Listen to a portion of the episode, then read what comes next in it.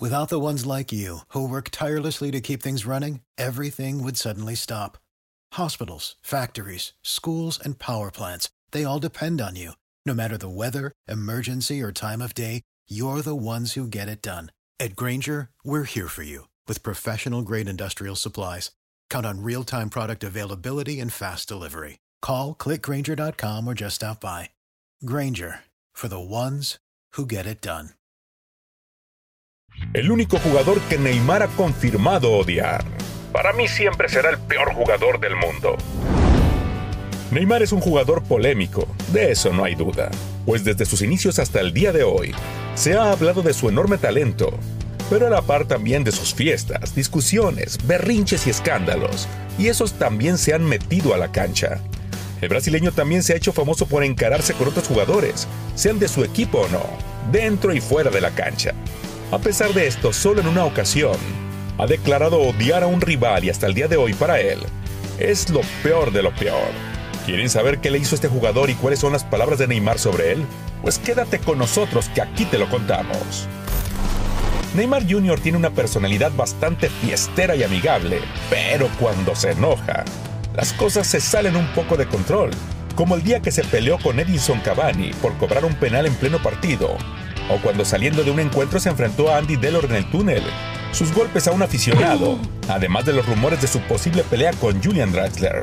Pero esto no es exclusivo del PSG, pues su actitud teatral en el campo le ha generado diversas opiniones de parte de otros compañeros de profesión.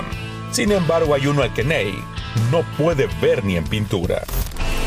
Esto lo confesó el propio brasileño para la página de Players Tribune, donde dejó claro que hay un jugador que para él es lo peor y todo su odio comenzó hace más de seis años. Pues este jugador no solo lo hizo sufrir a él y hacerle pasar un momento horrible, sino por lo que le hizo a su familia. El 4 de julio de 2014 en el Mundial de Brasil, la selección de casa se enfrentó a la selección de Colombia. Y cuando corría el minuto 86, durante este duelo de cuartos de final donde la verde amarela derrotaba 2 a 1 a los cafetaleros, Neymar trató de controlar el balón de espaldas al arco contrario y Camilo Zúñiga le dio un rodillazo en la espalda que le provocó una fractura en la vértebra lumbar. El brasileño salió del campo llorando y gritándole al personal médico que no podía mover las piernas. Y fue este choque entre jugadores el que sacó a Ney del Mundial.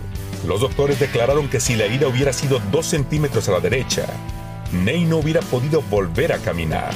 Pero salir de la Copa del Mundo no fue lo más difícil. En palabras del propio Ney, para él Zúñiga siempre será el peor jugador del mundo, por todo lo que tuvo que vivir.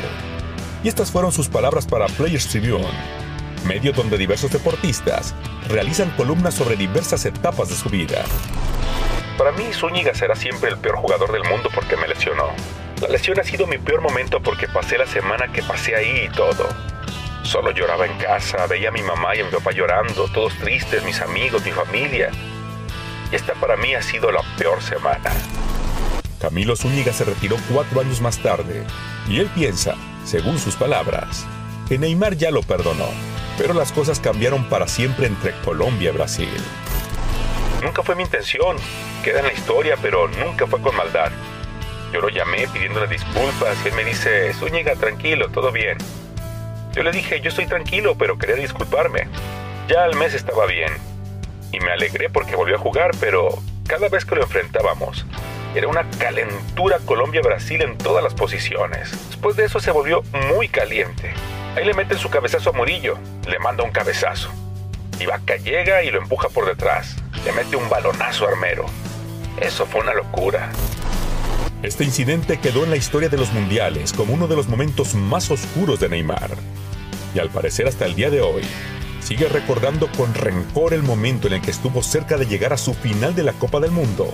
Pero un golpe casi le hace perder la movilidad.